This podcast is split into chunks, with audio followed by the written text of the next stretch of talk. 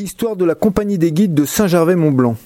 Une conférence de Julien Peloux, guide de haute montagne et historien. Bah, merci d'être venus si nombreux. hein, avec le beau temps, euh, on redoutait que les gens soient partis en randonnée.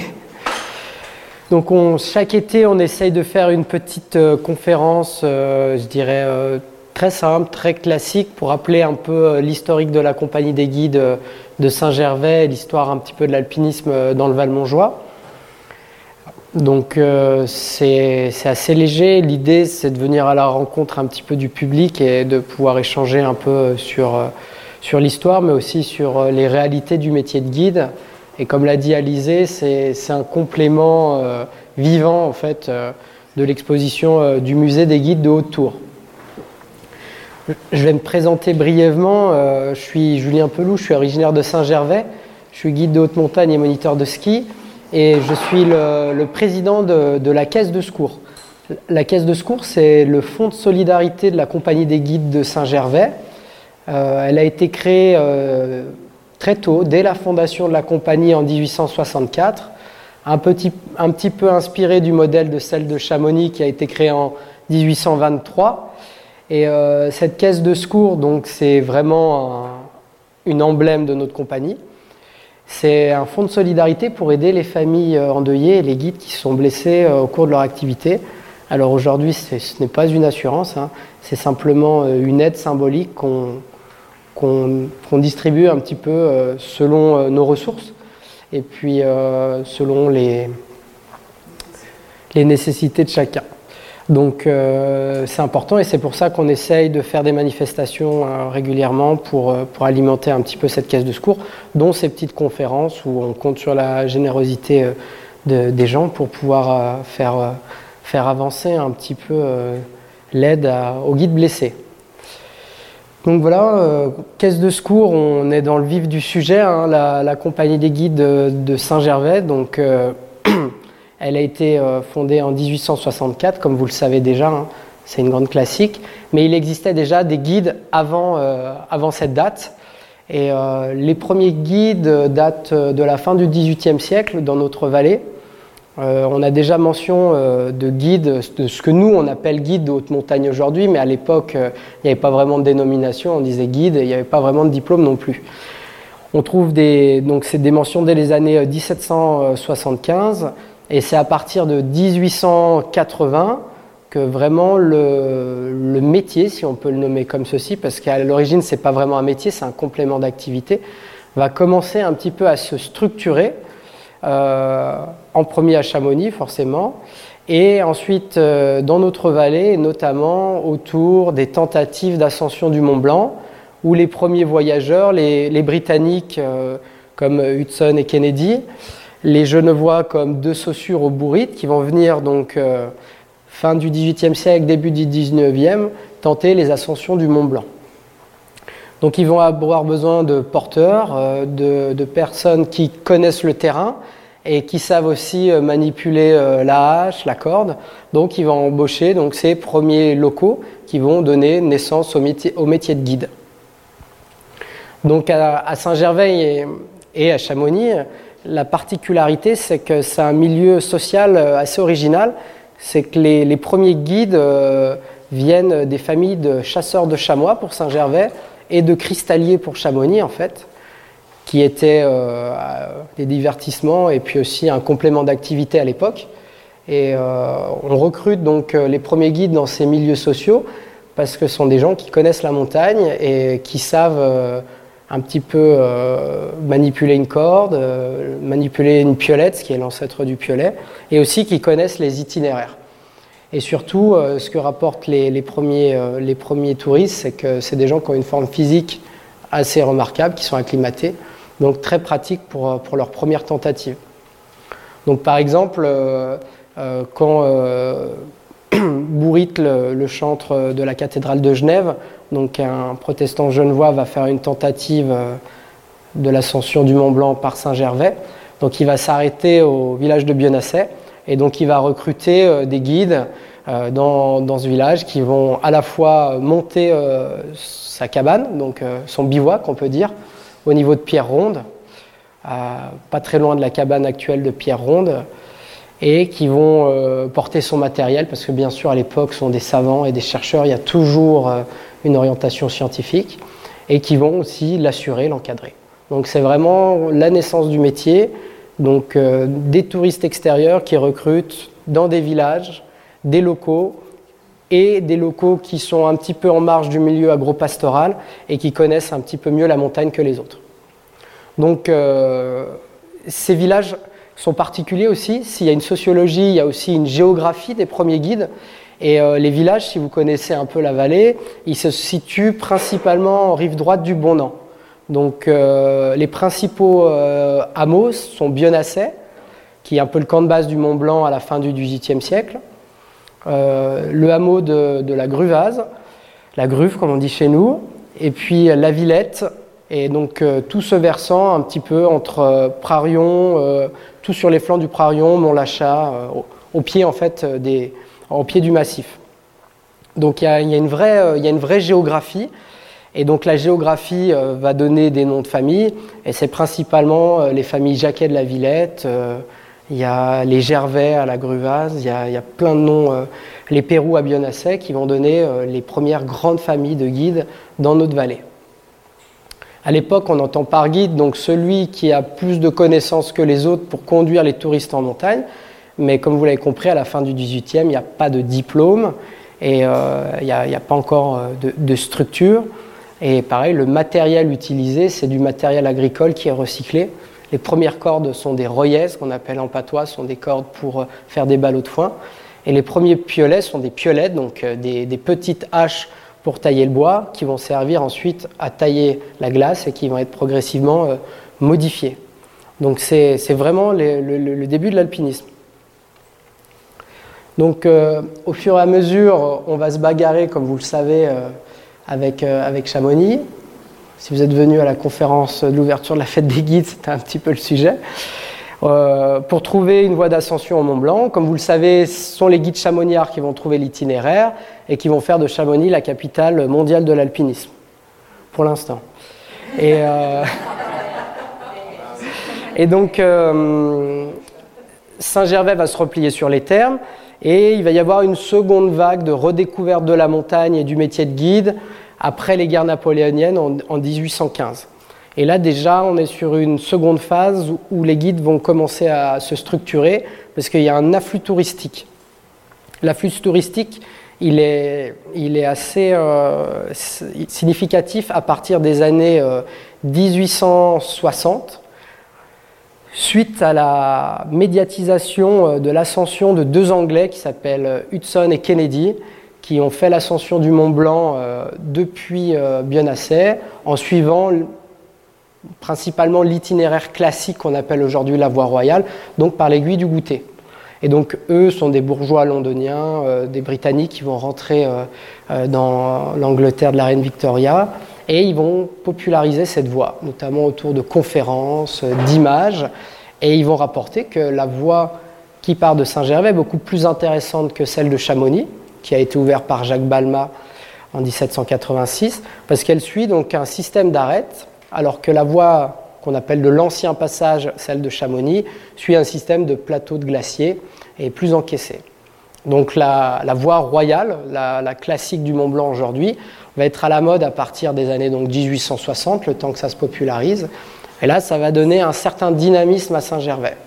Et les guides qui ne sont pas encore euh, organisés euh, de manière structurée ils vont décider donc de se regrouper. On a une première mention dans les années 1850, donc euh, d'un petit bureau des guides, en fait, euh, où les, guides locaux se regroupent autour de Joseph-Auguste Octenier, qui est un des pionniers du Mont Blanc, qui aurait réussi l'ascension avant les Anglais dans les années 1865, 1853. Pardon.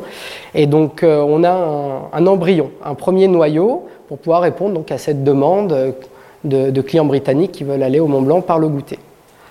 Et puis par la suite, donc dans les années 1800, euh, euh, un petit peu avant les années 1880, on va décider euh, de construire un refuge à l'emplacement de l'aiguille du goûter, donc en 1858-59 si je me souviens bien. Et donc, le fait d'avoir une cabane à 3800 mètres en haut de l'aiguille du goûter va résoudre un petit peu les difficultés d'ascension et va populariser l'itinéraire de Saint-Gervais. Forcément, ça ne plaît pas trop de l'autre côté de la vallée, où le refuge des Grands Mulets qui euh, alimente euh, la voie de l'ancien passage, la voie chamonniarde, est déjà bien en place et perd au fur et à mesure des clients. Lui, il a été fondé en 1853 et, donc là, il perd un petit peu ses clients et ça ne plaît pas trop aux guides chamonniards. Les guides chamonniards qui ont depuis 1821 euh, un certain monopole sur la profession et aussi ils ont été mandatés par le roi de Piémont-Sardaigne ils ont eu le droit de faire passer les diplômes en fait. Et donc avec le développement de la voie de Saint-Gervais, ça pose problème parce que les Saint-Gervelins vont passer leur diplôme à Chamonix, mais forcément ils ne sont pas très bien reçus. Donc euh, le guide chef de l'époque, ce fameux octonier, il va faire des requêtes progressivement euh, auprès des autorités. Alors au début, c'est encore le régime sarde, donc auprès de l'intendant du Faucigny. Et ensuite, en 1860, euh, la Savoie devient française, donc auprès de la préfecture. Et ben, la pression chamonniarde fait que ça traîne, ça traîne, ça traîne, et c'est toujours difficile pour les jeunes de la vallée d'obtenir un diplôme, maintenant que c'est structuré. Et c'est dans cette logique qu'en 1864, ils vont décider de s'élever et de créer la Compagnie des guides de Saint-Gervais, comme vous la connaissez aujourd'hui, justement pour répondre à ces problèmes de diplôme, parce qu'en tant que compagnie, ils sont adjoints à Chamonix pour faire passer les diplômes. Et à partir de 1864, c'est les deux compagnies qui vont faire passer les diplômes. Donc voilà un petit peu la jeunesse de notre compagnie. Hein. Alors on a, des premiers, on a retrouvé des archives assez intéressantes autour. On a, le règlement, euh, il y a 55 euh, euh, alinéas de règlement pour la fondation 1864. Et on a retrouvé avec Emma, la conservatrice du patrimoine de Autour, des règlements antérieurs de 1862 et 1863. Donc c'était intéressant de voir que au final, 1864, euh, c'est simplement la, finalité d'un long processus de structuration euh, des guides à Saint-Gervais. Donc, rien de très original, hein. comme à Chamonix, comme à Courmayeur, la, compagnie des guides de Saint-Gervais repose sur trois grands piliers. Donc, le, premier pilier, c'est la caisse de secours, c'est ce que je vous ai parlé. Euh, c'est l'origine de la création des guides de Chamonix à Saint-Gervais, donc ça a été repris. Donc c'est ce fonds de solidarité qui permet d'aider euh, les guides blessés et les familles endeuillées. Donc elle est alimentée par une contribution euh, qui est prélevée sur, euh, sur le tarif des courses, sur le salaire des guides en gros. Le deuxième pilier important, c'est le tour de rôle. Le tour de rôle, c'est une répartition équitable du travail en fait entre tous les membres de la compagnie à la différence des écoles de ski où c'est un système plus euh, patriarcal, où on distribue le travail du numéro 1 jusqu'au dernier. Les compagnies des guides, donc dès 1821, dès 1864, elles ont mis en place ce tour de rôle, donc, euh, où le travail il est distribué de manière euh, assez équitable. Chaque jour, chaque soir, donc vous avez la salle de tour de rôle où se retrouvent les guides qui veulent travailler pour le lendemain. Et donc, il y a les courses proposées pour le lendemain, et en face, il y a la liste des guides. Et donc, euh, le premier prend telle course, le deuxième ne prend rien parce qu'il n'a pas envie, le troisième, ainsi de suite, jusqu'à ce que le travail soit épuisé.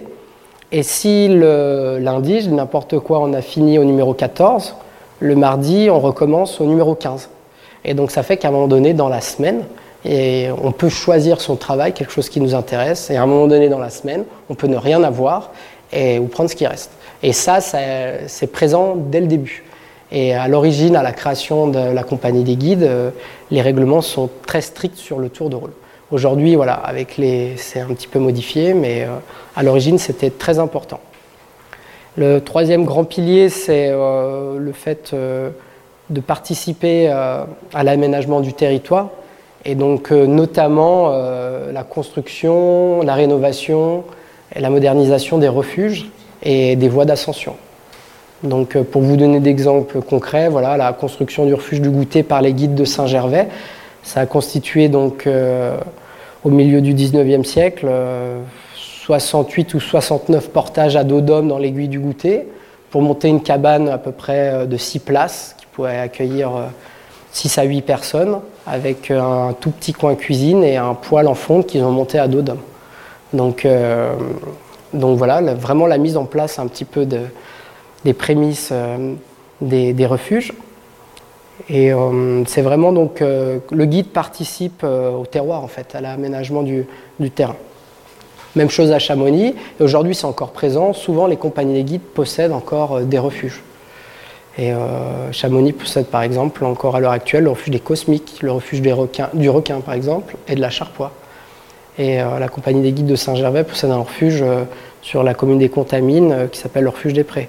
Donc c'est des choses qu'on a quand même essayé de garder. Oui, il est bien le refuge des Prés.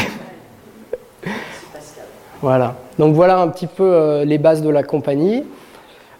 À l'origine, il y a deux types de guides. Euh, qui se développe au 19e siècle. Donc euh, le guide de haute montagne, l'image que vous en avez actuellement, celui qui va sur les glaciers, qui manipule euh, la corde, le piolet, et le guide muletier, qui promène la belle madame ou le beau monsieur qui est en villégiature au terme, sur les flancs du Mont Joli ou au refuge de Trait-la-Tête. Et donc c'est deux branches du métier de guide vont donner donc pour les uns guide de haute montagne et pour les autres le métier d'accompagnateur en montagne euh, qui existe actuellement et qui sont les héritiers des, guides muletiers du 19e siècle. À l'époque, il existait même un règlement euh, pour les mules, pour la gestion des mules et la manière de promener les gens. Euh.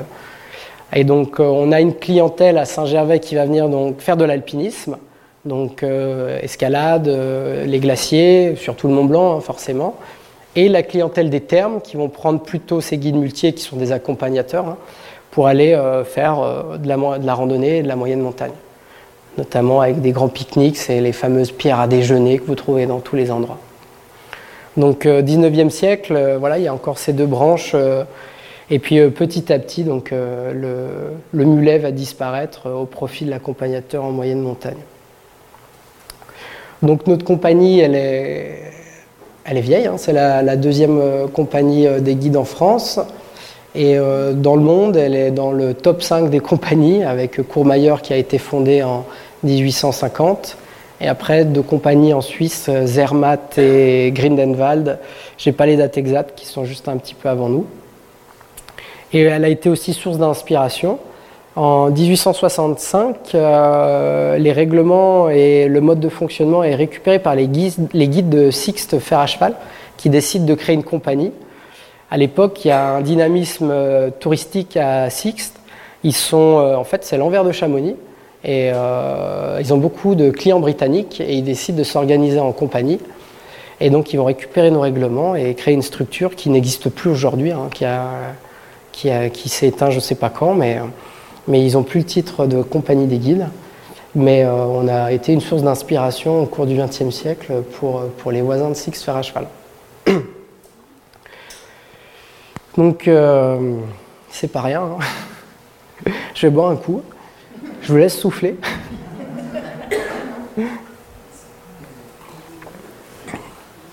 Donc, je vous, ai fait un petit peu l'historique. On va parler aussi un peu des, réalités un petit peu plus actuelles. Mais ce qui est, le présent est forcément lié à l'histoire. Euh, la semaine dernière, bah, c'était la fête des guides dans notre vallée. Et euh, ça me permet de faire le lien avec cette fameuse caisse de secours. La fête des guides, en fait, euh, c'est le, c'est le moyen de, récolter de l'argent pour la caisse de secours. Donc elle a été, elle a été réfléchie dans les années 1938 on faisait un peu une fête des guides et de l'Alpe au Prarion. Et c'est vraiment à partir de 1947 que les contributions des guides ne suffisaient plus à alimenter la caisse de secours. Donc euh, les guides ont eu l'idée de, faire une fête des guides pour pouvoir euh, promouvoir euh, un petit peu leur métier, mais aussi pour trouver des fonds pour la caisse de secours. Donc dans ces structures Chamonix-Saint-Gervais, vous voyez que le lien entre présent et histoire, il est assez étroit. Et souvent, l'héritage lointain a toujours du sens encore aujourd'hui. Et aujourd'hui encore, notre fête des guides, elle permet d'alimenter le fonds de solidarité. Le tour de rôle a été modifié, mais il existe encore. Et on parlait des refuges. Euh, encore aujourd'hui, les guides sont présents dans la, construction, euh, la construction des refuges. C'est ce titre de compagnie, hein, un peu ce qui, y a un guide euh, qui disait tout le temps, le métier de guide, il y a plein de guides en France, il y a plein de guides dans le monde. Nous, ce qui nous différencie, c'est notre histoire. Et notamment le titre compagnie, c'est un label historique. Et c'est Saint-Gervais et Chamonix aujourd'hui qui sont les, dernières structures à pouvoir porter ce titre. Et euh, parce qu'elles existaient avant que l'État légifère sur la profession. L'État a créé le diplôme de guide comme nous on le connaît aujourd'hui après la Seconde Guerre mondiale, pour faire simple, 1945-1947, même si ça avait été réfléchi un petit peu avant. Et les, compagnies de guides existaient déjà depuis très très longtemps. Elles ont pu euh, garder ce nom Compagnie des guides. Donc si aujourd'hui vous voulez créer euh, une structure de guide dans votre village au fin fond de la Creuse ou de la Normandie, vous avez le droit mais ce sera le titre de bureau des guides qu'il faudra utiliser. Vous ne pourrez pas utiliser le titre de compagnie, qui est un, label euh, historique réservé un petit peu aux pionniers. Alors on a parlé de la compagnie des guides de Saint-Gervais, mais vous avez vu qu'aujourd'hui, euh, alors elle a évolué dans le temps. Hein, elle a évolué dans le temps, notamment parce qu'à un moment donné, les voisins ont tapé au carreau, et, donc on a les guides de l'époque ont eu l'idée de faire une structure qui regroupait l'ensemble de la vallée. À l'origine, il fallait être né à Saint-Gervais pour pouvoir appartenir à la compagnie des guides de Saint-Gervais. Et ça, c'était pareil à Chamonix, et c'est toujours un peu la guéguerre entre les guides de Cham et d'Argentière, parce qu'à l'origine, les Argentéraux n'avaient pas le droit d'aller à la compagnie des guides de Chamonix. Saint-Gervais, c'était la même chose. Et euh, si Frison Roche est le premier étranger à être rentré euh, dans les années 30 à la compagnie des guides de Chamonix, nous, c'est euh, Charles Clément Blanc qui est arrivé en 1942 et qui était originaire de, Beaufort, du Beaufortin, et qui était de parenté avec la famille Vialet. Donc, à l'origine, c'est un milieu un petit peu fermé où on défend une profession. Et elle s'est ouverte à partir de des années 60, en fait, et notamment grâce à l'arrivée de jeunes guides aux Contamines. Les Contamines ont essayé d'organiser une structure, donc euh, ils ont eu un petit bureau des guides qui a été créé en 1955, où il y avait à peu près 5 personnes, dont 3 qui appartenaient à la même famille, les Contamines quoi. Et, euh, donc euh, ils avaient fait un petit bureau des guides, mais ça n'a pas beaucoup fonctionné à partir des années 1858, il y avait plus de clientèle, et ils se sont rapprochés de Saint-Gervais. Et en, en 1965, donc ils ont décidé de fusionner en fait. Et donc à partir de ce moment-là, la Compagnie des Guides a pris le titre de Compagnie des Guides euh, Saint-Gervais-Valmontjoie, ce qui a perduré un petit peu dans les années 80 sous le titre Compagnie des Guides du Valmontjoie, jusqu'à ces dernières années où, pour l'instant, vu que c'est encore deux communes différentes, on est obligé d'utiliser le titre Compagnie des Guides de Saint-Gervais-les-Contamines. Euh, donc le titre lui-même aussi, il est historique. Donc aujourd'hui, euh, ça englobe un petit peu les guides de toute la vallée.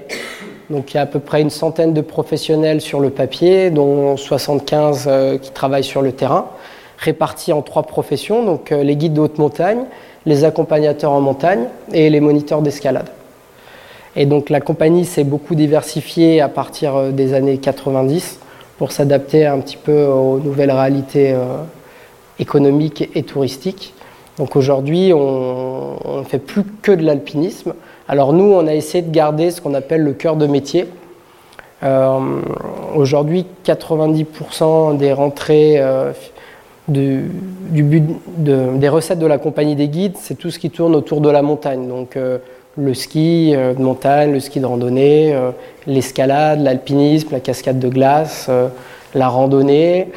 Et on a très peu, un pourcentage assez faible de toutes les activités annexes. À l'inverse de Chamonix, qui eux, Chamonix, 30% de leurs recettes, c'est le cœur de métier. Donc nous, on est resté encore vraiment dans l'authentique. Un guide fait de l'alpinisme, un, accompagnateur fait de la randonnée. Euh, mais on a été obligé de se diversifier. Enfin, on n'a pas été obligé, mais c'est un petit peu. Il euh, faut s'adapter aux réalités du, du moment. Vous avez vu en plus que les conditions en montagne, elles sont de plus en plus difficiles, donc euh, il faut mettre plusieurs cordes sur son arc. Donc c'est pour ça qu'il y a des activités un petit peu annexes, comme le soil élastique, le parcours aventure, le refuge des prés, qui permettent d'avoir des, revenus pas simplement centralisés sur, sur la montagne.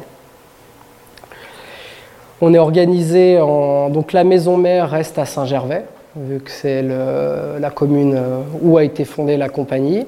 Et on a un bureau qui n'est pas une annexe, qui est un bureau à part entière au Contamine. Mais c'est simplement. Ça reste un ensemble, c'est deux points de vente. Comme pour Chamonix, ils ont un point de vente à Argentière, je crois, qui existe toujours. Donc, euh, donc voilà, alors cette année pour nous ça a été un petit peu plus compliqué parce que, comme vous l'avez compris, la situation privilégiée de Saint-Gervais, de la compagnie des guides Saint-Gervais-les Contamines, c'est d'être au pied du Mont Blanc. Et on est beaucoup dépendant des ascensions du Mont Blanc. Et aujourd'hui, avec les conditions un petit peu difficiles, euh, bah, c'est une grande part du travail qui, qui, s'en va. Donc euh, c'est pas évident, c'est pour ça qu'on essaye de se diversifier. Mais, euh, mais voilà, c'est pas facile. Mais sinon, tout va bien. Donc voilà, je vous ai brossé un petit peu le tableau et l'historique de la compagnie des guides. L'idée un peu aussi de, cette conférence, le titre est un peu, un peu pompeux, c'est surtout d'aller euh, d'aller à, l'encontre à la rencontre du public.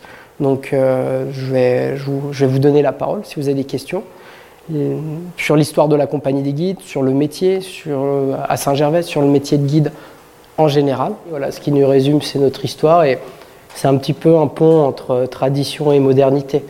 Et aujourd'hui, la tradition, c'est aussi pour nous euh, une manière de se présenter et ça peut être euh, un outil commercial aussi. Et, donc, euh, on est héritier de tout ça. C'est très important pour nous. C'est un savant mélange entre nouveaux arrivants, entre gens du pays aussi. C'est un peu cette ambiance à la compagnie des guides avec des guides qui viennent de l'extérieur, des guides qui sont originaires de la vallée. Et on essaye de mettre en avant euh, notre histoire justement comme une forme de, différence par rapport à d'autres structures qui ont une orientation peut-être plus commerciale ou sur d'autres euh, secteurs. Donc euh, ce documentaire résume bien un petit peu l'esprit, l'esprit de la compagnie, comme disait Pascal. Donc c'est intéressant. Je vais, je vais rendre la parole au public. Je vais vous donner le micro. Si vous avez des questions, euh, voilà. L'idée, c'est de discuter un petit peu euh, suite à tout ça. Et puis, euh, voilà, vous avez la chance d'avoir un guide. Vous pouvez lui poser des questions. Il y a Louis, mon confrère, qui est accompagnateur. Vous pouvez lui aussi lui poser des questions. Et voilà. C'est merci en tout cas d'être venu. Et puis, il y a des, des fidèles. Je les remercie beaucoup qui voilà, ils, financent la caisse de secours, c'est gentil. Et euh, ils font tourner le, musée des guides de Haute-Tour aussi. Si vous, êtes encore en vacances ou de passage à Saint-Gervais, vous pouvez venir visiter euh, la maison forte de Haute-Tour. Il y a encore, euh, c'est la dernière année je crois, toute la scénographie donc, sur l'historique de la compagnie. L'année prochaine, le musée va être restructuré, donc ce sera une exposition sur les refuges. Et ensuite, il va y avoir une nouvelle scénographie sur, euh, sur l'histoire de la compagnie. Donc c'est au bout de dix ans, on essaie, la mairie, le patrimoine, les guides essayent de moderniser donc euh, un petit peu la mise en place. Je vous remercie et ben, je vous réfléchissez à vos questions.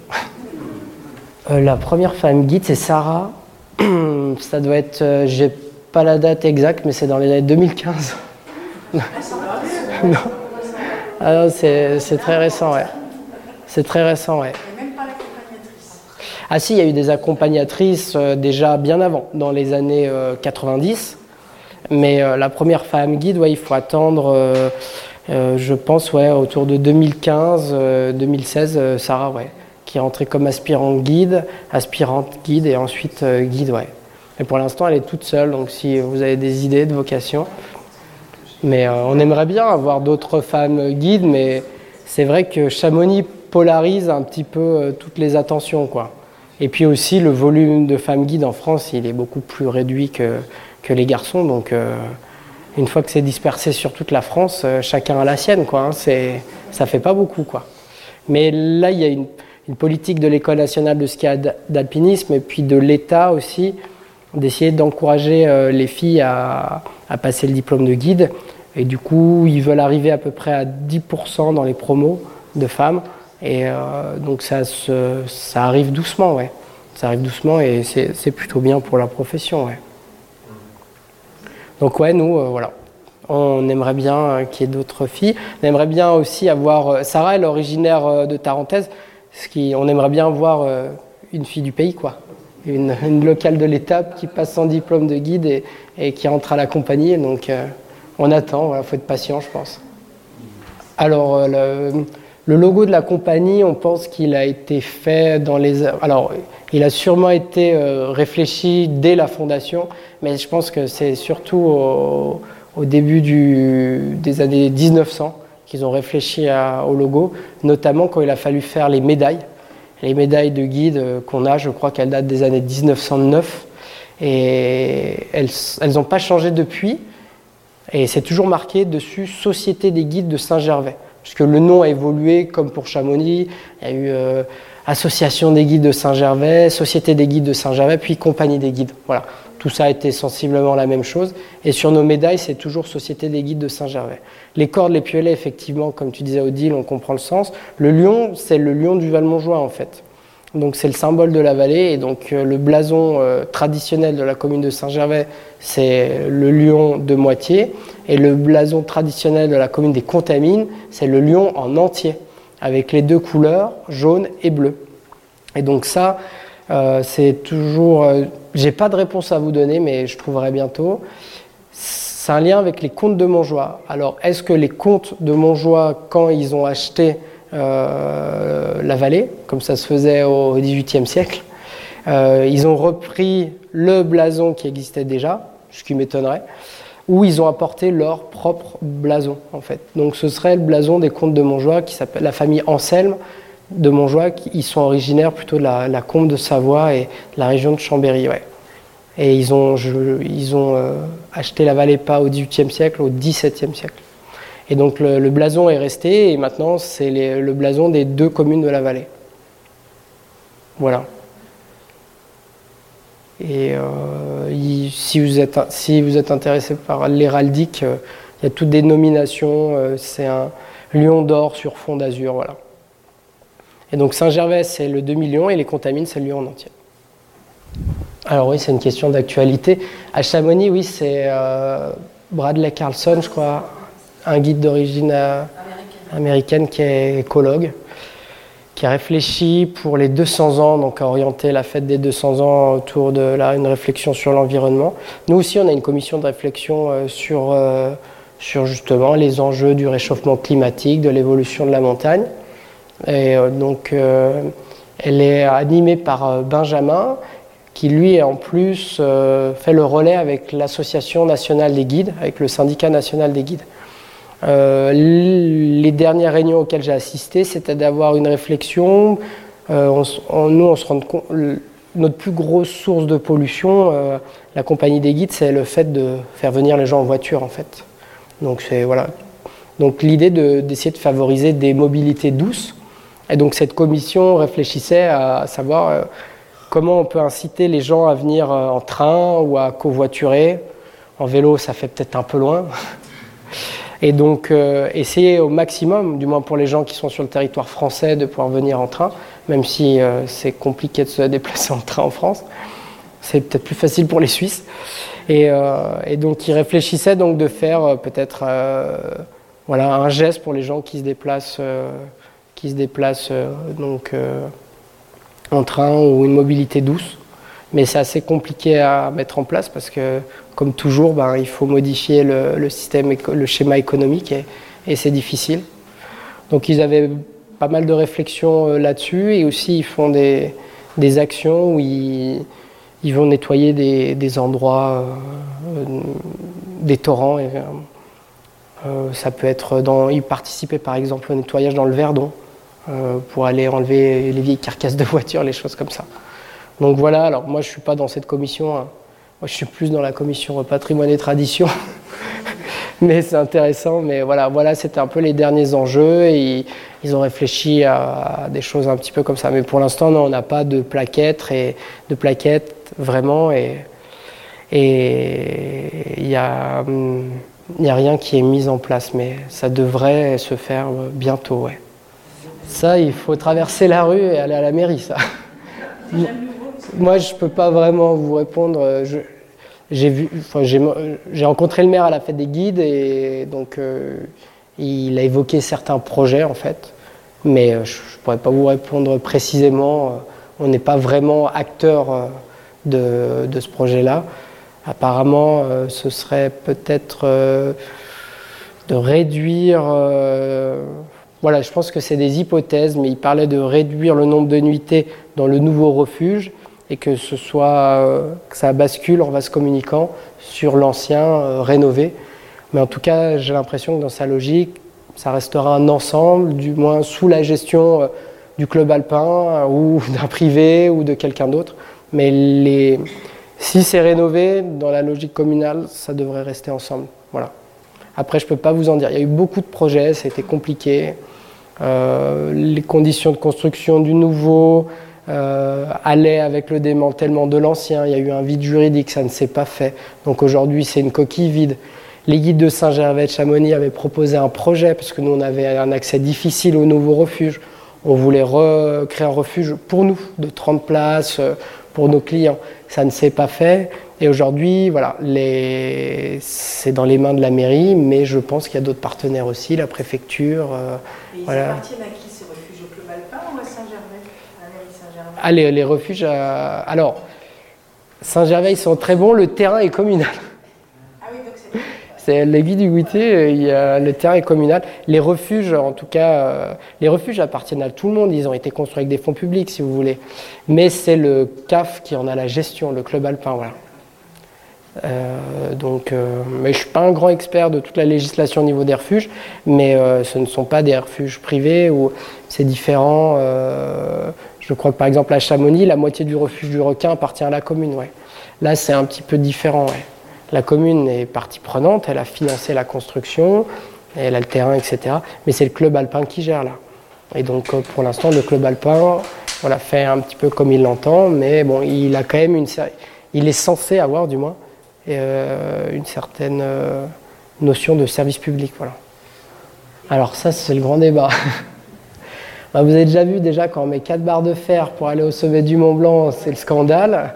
Alors vous imaginez euh, aménager le couloir du goûter. Le couloir du goûter, c'est bien vous qui vous en occupez le, On est mandaté par la commune de Saint-Gervais pour installer le câble. Voilà mais euh, on n'est pas propriétaire du câble ou on n'a pas la gestion de la sécurité. Voilà. Et donc, euh, il y a eu pareil, il y a eu plein de projets. La fondation Petzel voulait faire un tunnel, il y a eu des casquettes, etc. Voilà, ça paraît un peu compliqué. Ce débat, je pense qu'il était intéressant il y a peut-être euh, dix ans, parce que c'était des chutes de pierre dans l'entonnoir du couloir. Aujourd'hui, j'ai l'impression que ça n'a plus de débat, c'est que la montagne, elle, s'écroule en entier. Donc euh, vous pouvez faire tout ce que vous voulez. Et, euh, voilà. Ils veulent agrandir, modifier Donc, là-haut. Est-ce qu'on pourra un jour y retourner? Alors bien sûr, on peut y retourner à certaines périodes de l'année. C'est juste, je pense que pour l'instant, la saisonnalité va changer en fait. Il y a même une réflexion de, de fermer, par exemple, de plus prendre de réservations pour le mois d'août au refuge du goûter.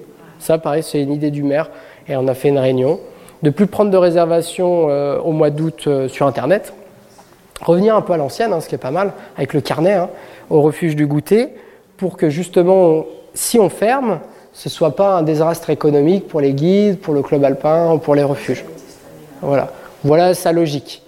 Et essayer de réfléchir à travailler peut-être en octobre, plus tard. En juin, en juin, on le fait déjà. Ça, ça a déjà été modifié il y a peut-être 20 ans ou le mois de juin, euh, le mois de juin, nous c'est là qu'on faisait le plus de stages Mont Blanc euh, quand les conditions étaient au rendez-vous.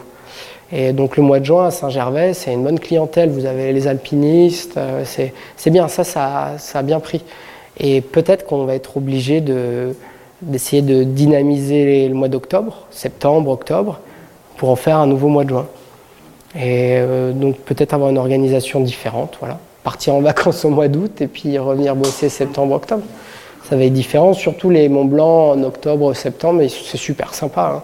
Il y a des belles lumières, il y a des conditions, euh, c'est très très bien. Donc euh, tout ça sont des pistes, hein. c'est des logiques de réflexion. Euh, les guides sont partie prenante, mais ne sont pas les seuls acteurs. Il y a la commune, il y a les gardiens de refuge, il y a, les, il y a, il y a tout le monde. Hein.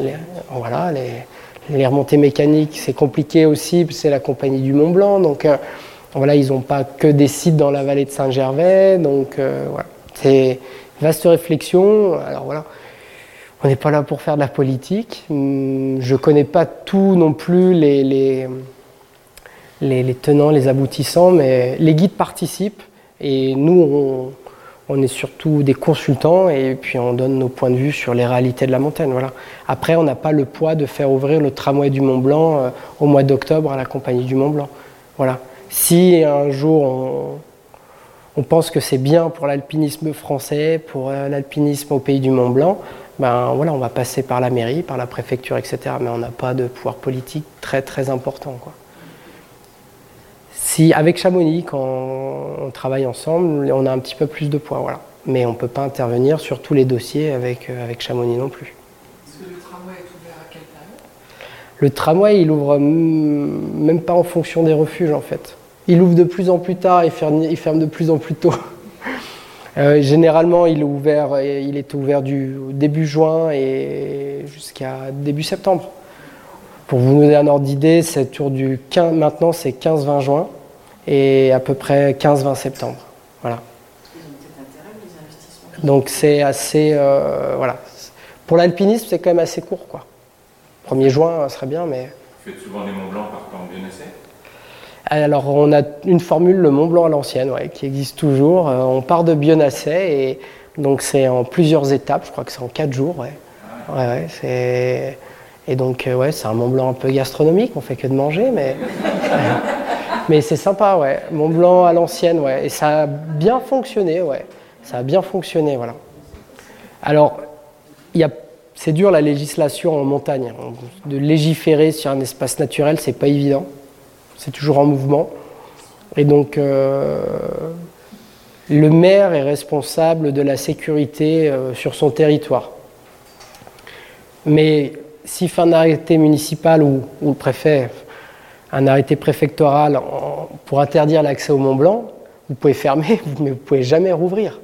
Parce que ce n'est pas une piscine où vous pouvez dire que le bassin est sécurisé. C'est que même quand les conditions sont bonnes, euh, il y aura toujours des pépins, des accidents, une pierre qui roule, le pas de chance, etc. Donc il n'y a pas d'arrêté, il n'y a pas de, c'est pas légiféré sur la voie d'accès. Mais par contre, il y a ce qu'on appelle un droit coutumier, c'est les guides locaux qui connaissent la montagne, ils peuvent prendre la décision en leur nom de ne plus y aller. Et généralement, ça fait foi dans la profession, mais libre à chacun. Voilà. Chamonix-Saint-Gervais, on décide qui sont les, voilà, les, comme vous l'avez compris, les compagnies historiques. Et aujourd'hui en France, les compagnies qui ont quand même le plus grand poids, voilà, aussi bien économique qu'en nombre de membres et puis en politique aussi, ont décidé de ne plus y aller en fait. Après, les guides pouvaient continuer à y aller, mais du coup, nous, quand on prend cette décision, ben voilà, ça sonne un peu le glas de l'ascension du Mont Blanc. Après, certains guides l'ont fait, et bon, bah, s'ils ont jugé que c'était bien, tant mieux. Tant mieux hein. Et, euh, c'était à quelle période ça, On a appris ça au mois de juillet. Ouais, les décisions ont été assez tôt cette année. Et euh, le problème, merci. Le problème, c'est que derrière, bah, il y, avait encore beaucoup d'ascensions de gens, alors qu'il y avait beaucoup de, chutes de pierres. Et euh, le maire a eu peur qu'il y ait des accidents graves et dramatiques. Donc, pour décourager les gens, il a décidé de faire un arrêté préfectoral pour fermer les refuges. Mais ça, un refuge, on peut le réouvrir. C'est comme un, bâtiment du public. Voilà. Mais euh, non, non, il n'y a pas de, loi sur l'ascension du Mont Blanc. Nous, on a décidé de plus y aller. Et euh, voilà. Si demain je vais faire l'ascension de la Grande Casse euh, en Vanoise et que le bureau des guides de Pralognan me dise bah nous on n'y va plus, franchement je ne vais pas y aller je pense. Parce qu'il faut quand même.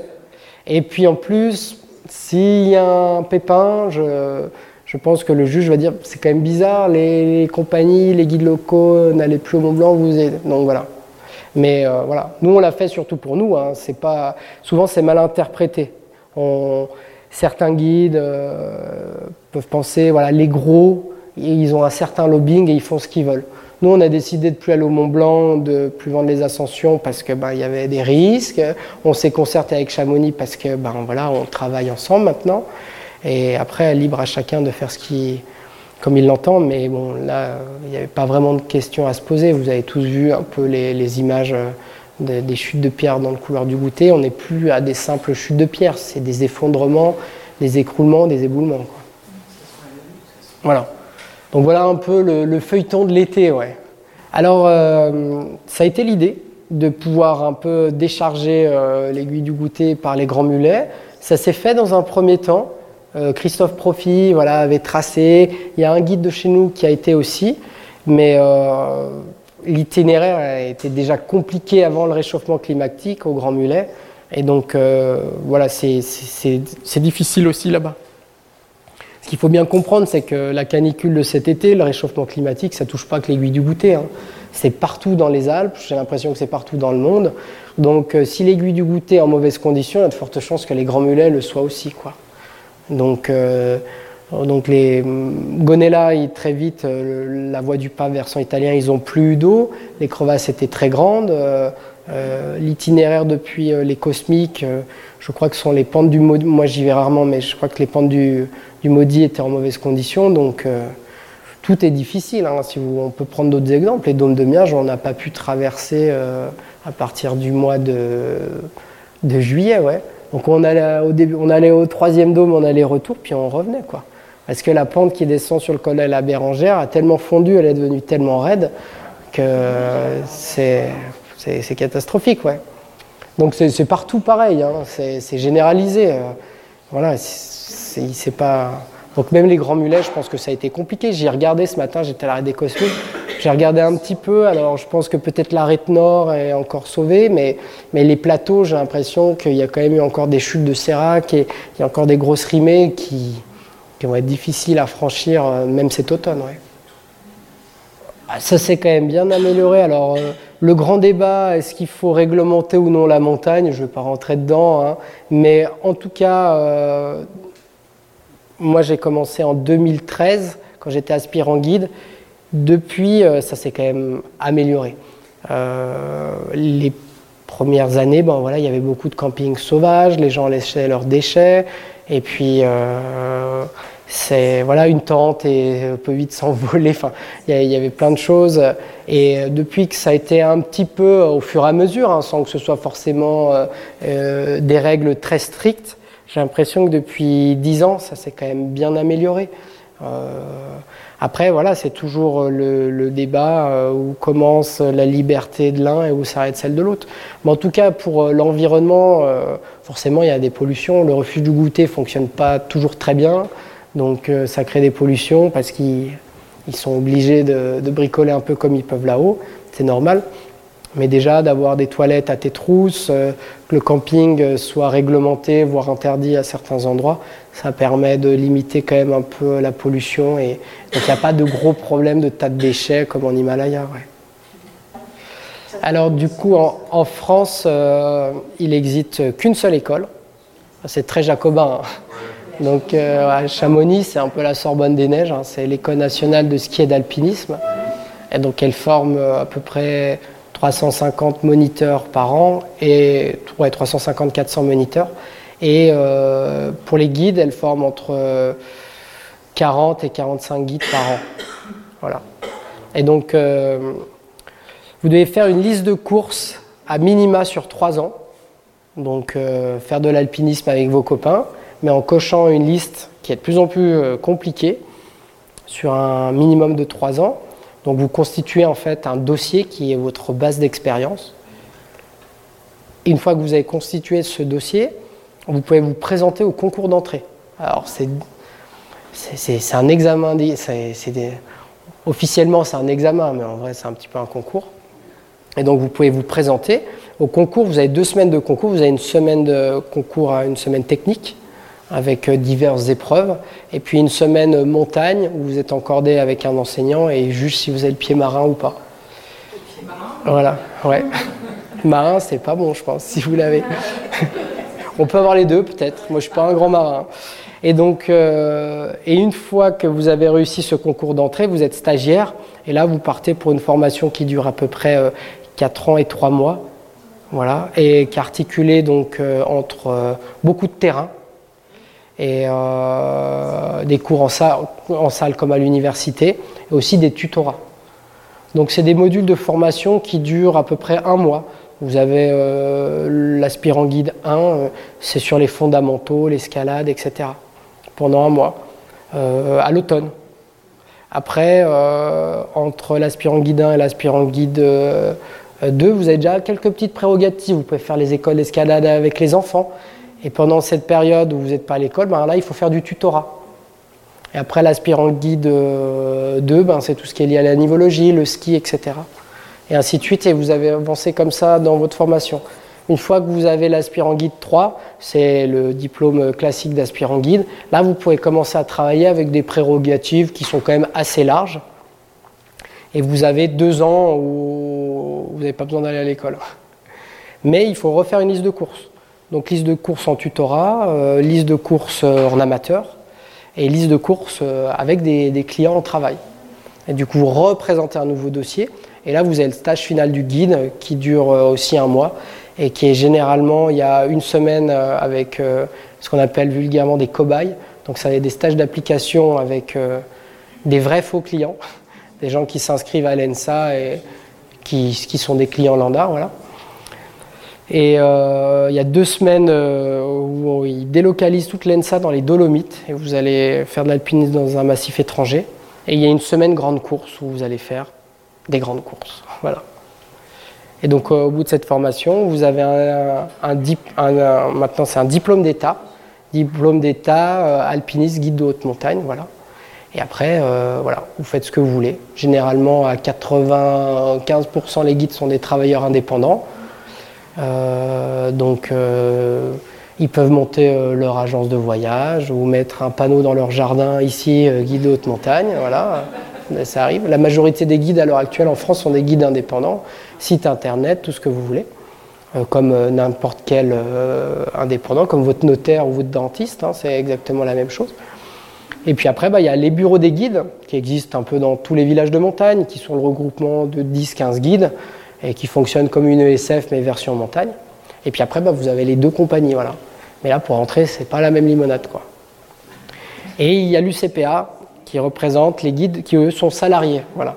Son club med UCPA sont les, des structures euh, plus associatives, je dirais, et euh, où les guides sont salariés. C'est je crois que ce sont les seuls, ouais. Voilà.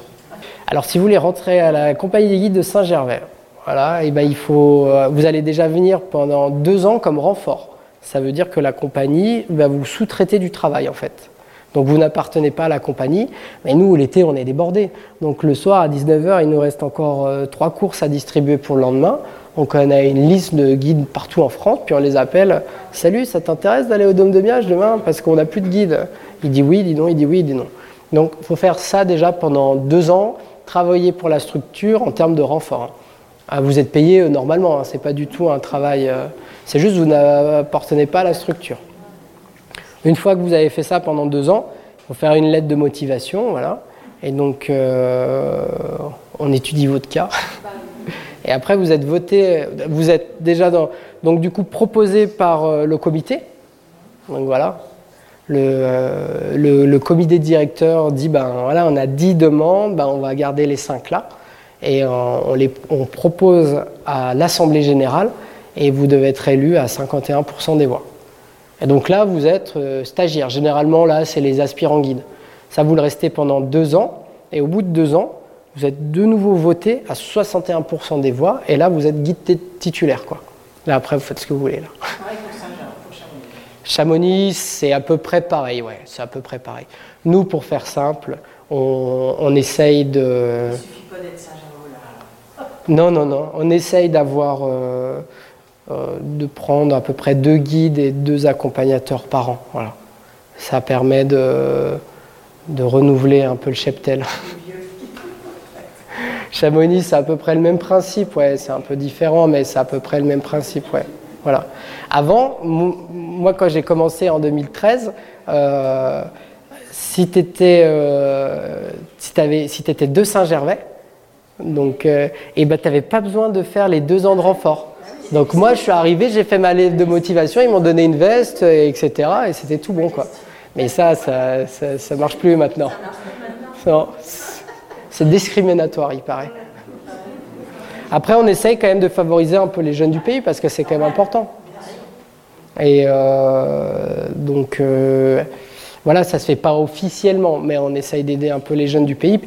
Du pays. J'entends les, jeunes qui habitent ici, qui ont été formés ici. Il y avait le club d'escalade, il y a le club à la MJC, euh, sur qu'on fait des courses avec les guides, etc.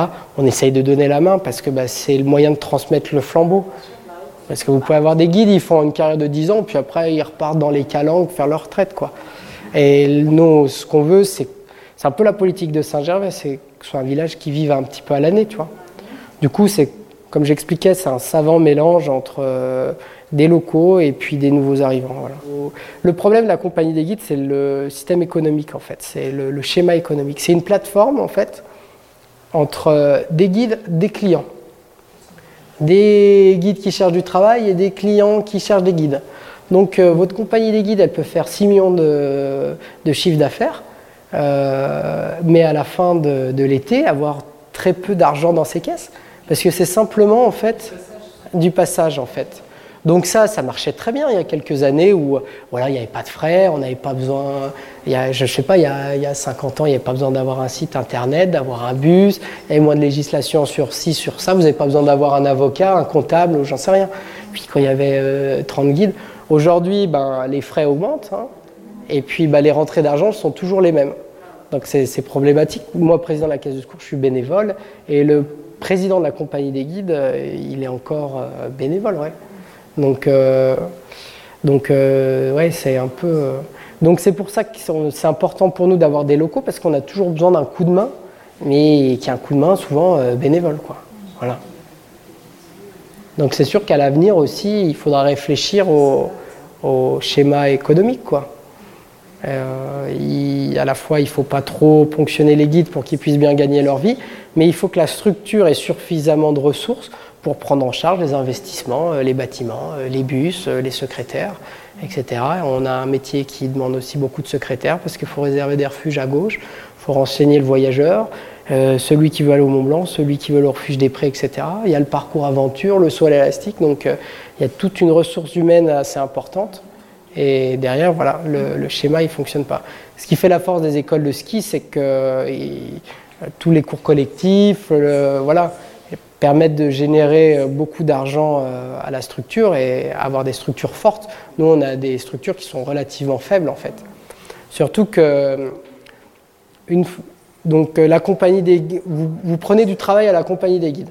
Voilà, imaginons demain, vous avez réservé euh, un dôme de miage autour de rôle, moi j'aime bien y aller, je vais prendre ça. Tiens, on se rend compte, on fait la course, etc. Vous allez payer votre dôme de miage à la compagnie où vous l'avez déjà réservé à l'avance. Et sur ce dôme de miage, euh, euh, la compagnie va garder 10% euh, et le reste sera pour le guide. Voilà. Mais l'année d'après, vous voulez revenir pour faire l'aiguille de Bionasset, et bien là, vous êtes considéré comme client privé. Donc vous allez m'appeler en direct et tout de suite, ben, vous sortez du système de la compagnie des guides en fait. Donc les bons guides qui fidélisent leur clientèle, ils passent plus par la structure. Donc ce qui ne génère pas les petits 10% qu'on appelle les masses, qui sont la rentrée d'argent qui fait vivre euh, la structure. Donc les secrétaires passent du temps à chercher du travail et des clients pour ensuite euh, qu'ils s'en aillent. Et aujourd'hui, on sait que euh, chercher un client, ça coûte neuf fois plus cher que de le fidéliser. Donc voilà, il y a toute une réflexion. Alors ça, c'est de l'économie. Hein. Et c'est la même chose à Chamonix, ouais. Et ça, c'est l'héritage de 1864 et de ce fameux tour de rôle, quoi. Donc comment garder un système plutôt équitable en essayant de le moderniser aux réalités actuelles. Non, on n'a pas de masse sur. Euh, par exemple, toi qui fais de la montagne avec Pierre de manière régulière, Pierre, sur toutes les courses que tu lui règles, il ne paye pas de masse. Par contre, on a une cotisation annuelle qui dépend de notre euh, place dans la société. Si on est titulaire, si on est euh, aspirant guide, si on est honoraire ou guide retraité, voilà, qui est, qui a un droit d'entrée, qui a une cotisation. et, peu importe le nombre de courses qu'on fait. Ah, peu importe le nombre de courses. C'est pour ça qu'il y a plusieurs statuts, voilà. Les guides honoraires, euh, ils ont une cotisation qui est presque rien parce que ben, ils sont à la retraite, quoi. Ils viennent juste euh, boire un coup à la fête des guides, quoi. Et à l'inverse, la, cotisation pour les guides titulaires, elle est assez élevée parce que ben, c'est des gens qui vont prendre du travail régulièrement, quoi. Voilà. Donc il y a une cotisation d'entrée, un droit d'entrée, si on peut dire. Derrière toutes les courses qui sont générées par la compagnie des guides, il y a les masses, ce qu'on appelle. Les masses dépendent aussi de votre place. Là, c'est à l'inverse Plus vous êtes titulaire, plus la masse est faible. Et, mais par contre, les clients qui ne transitent pas par la compagnie des guides, même si vous connaissez, même si on ne se connaît pas, vous m'appelez, ça ne passe pas par la compagnie, et donc du coup, il n'y aura pas de masse pour la compagnie. Ah oui, oui, ça fait, partie, euh, ça fait partie du métier. Et puis il y a même des spécialisations. Nous, on a gardé du coup notre, euh, une, partie de la compagnie, euh, on a une secrétaire dédiée au voyage. Donc ça fonctionne sous forme de tout compris, c'est l'organisation de voyage. Alors on, héberge les voyages de nos guides. Donc c'est souvent à, l'origine d'un guide qui va monter un voyage. Je sais pas, je peux, décider, de monter un voyage euh, au Spitzberg. Donc je vais avec mes clients fidèles, etc. La secrétaire va m'aider à monter un petit peu le, dossier. Et puis derrière, donc, elle héberge mon voyage et je reverse un pourcentage voilà, qui correspond à bah, des masses, en fait, tout simplement sur les voyages. Ça, ça fonctionne très bien. On a des guides qui font beaucoup ça. On héberge des voyages de guides extérieurs. Parce que maintenant, c'est très compliqué, la législation, le rapatriement, l'assurance, euh, l'ARC, le ci, le ça, euh, le remboursement. Donc, euh, un guide corse qui n'est pas dans une structure et, qui est tout seul, qui veut aller faire un voyage à l'étranger, il peut venir chez nous il va profiter de notre secrétaire, on va monter son voyage, etc. Et il va repayer une masse aussi. Ouais. Et après, il y a des voyages qu'on vend nous et que ça passe en direct et qui sont distribués autour de rôle classiquement. Après, la compagnie des guides, ils vendent beaucoup euh, le ski de rando euh, dans le Grand Nord, enfin en Scandinavie, euh, Norvège, Spitzberg, Groenland, les choses comme ça. Après, il y a des guides qui vont partout. partout. Puis il n'y a pas que les guides, il y a les accompagnateurs qui font beaucoup, on a deux accompagnateurs qui font beaucoup de voyages au Maroc, etc. Donc non, non, c'est varié, ouais. C'est très varié. Ça fait partie, ouais. Après, vous avez autant de, guides que de profils, en fait. Il y en a, ils vont plus faire de l'escalade, il y en a, ils vont faire du canyon, il y en a, ils vont faire que des voyages. Euh, il y en a, ils vont faire que des Mont Blancs. Donc euh, vous avez vraiment une palette qui est variée. Chacun trouve un peu son truc. Il y en a, ils vont faire que du ski. Et euh, c'est très varié, ouais. Et puis il y en a qui font un peu tout. Voilà. Il y en a, ils vont en Suisse parce qu'ils parlent couramment allemand. Et on avait un guide euh, qui est à la retraite maintenant, il allait tout le temps en Autriche. Lui, c'était son trip, faire des raids à ski en Autriche, il parlait allemand, c'était génial. Après, vous pouvez trouver votre voie, ouais. Chacun, après, on est toujours obligé des fois de faire des cours parce qu'on n'a pas de travail autour de rôle et prendre des trucs qui sont moins intéressants, enfin qui nous intéressent moins. Mais, euh, mais vous pouvez vous spécialiser un peu dans ce que vous voulez ou pas. Ça dépend des. C'est l'heure de l'apéro?